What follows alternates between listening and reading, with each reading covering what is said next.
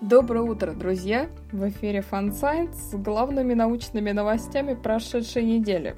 Их, правда, немного, но зато поподробнее расскажу. В этом выпуске простывшая Бетельгейзе, слюнявая космическая сеть, птичий рельеф Бенно, сиденье на корточках, зубастый калибри динозавр и парочка других новостей. Поехали!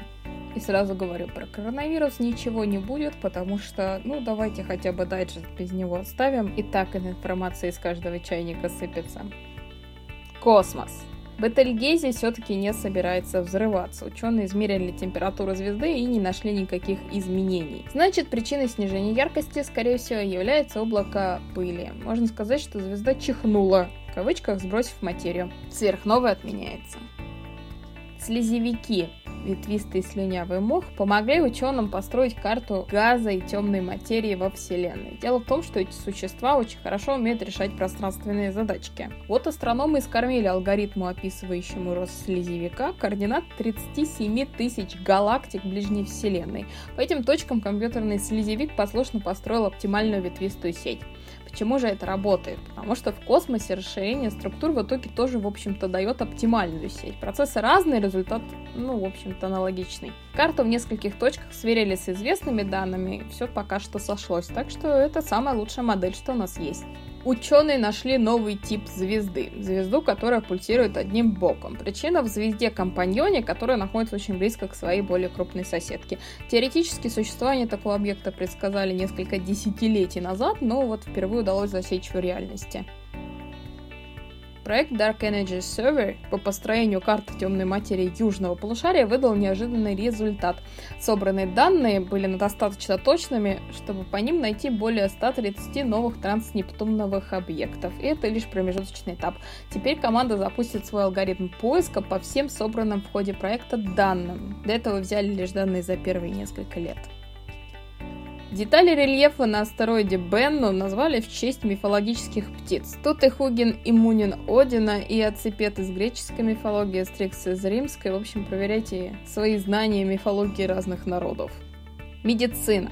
Чтобы отдыхать эффективно и быть такими же здоровыми, звучит как начало рекламы, быть такими же здоровыми, как наши предки-охотники, нужно отдыхать не в креслах и не на стульях, а сидя на корточках – к такому выводу пришли ученые, изучающие африканский народ Хадза. Данные, собранные с помощью трекеров активности, показали, что эти охотники-собиратели сидят, в общем-то, столько же, сколько и современные люди.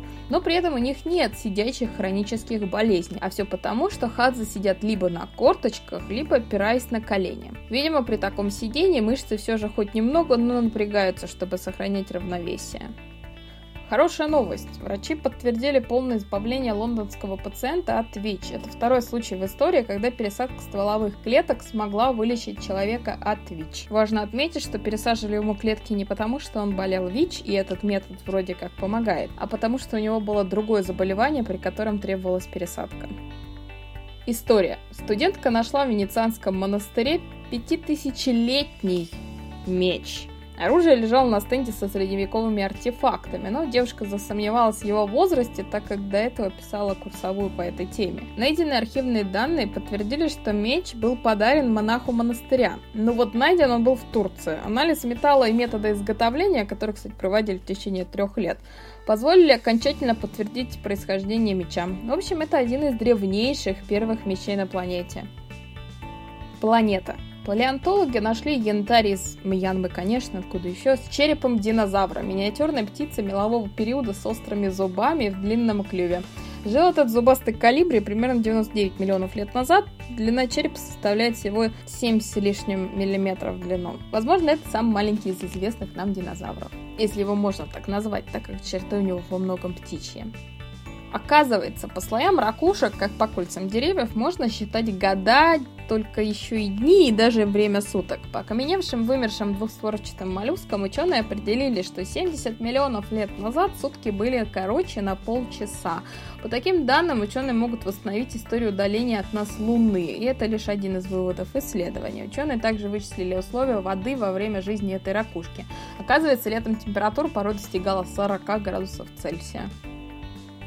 Всемирная метеорологическая организация опубликовала на неделе новый отчет о климате. В общем-то, ничего нового мы в нем не увидели, разве что потепление на 1,1 градуса теперь официально подтверждено. Также в отчет упоминаются пожары, период аномальной жары, ураганы, потери льда и все то, чем радовал нас и продолжает радовать климат в прошлом году. Интересно, как будет выглядеть отчет в следующем году, потому что он должен быть довольно позитивным. Вроде как над Китаем выбросы сократились значительно, а теперь еще говорят, над Европой из-за пандемии выбросы сократились. Ну, посмотрим. В нижней коре Земли под океанским дном ученые нашли микробов. Не так уж много, но зато разнообразных.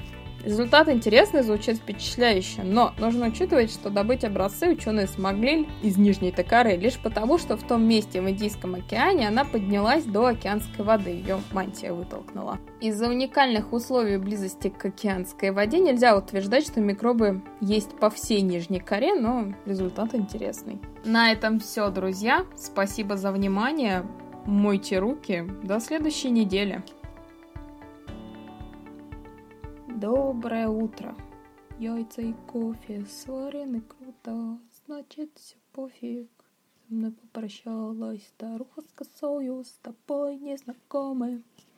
А значит мы живы, а значит нас любят, и мы тоже любим, и пусть так и будет, и нас не погубит коронавирус.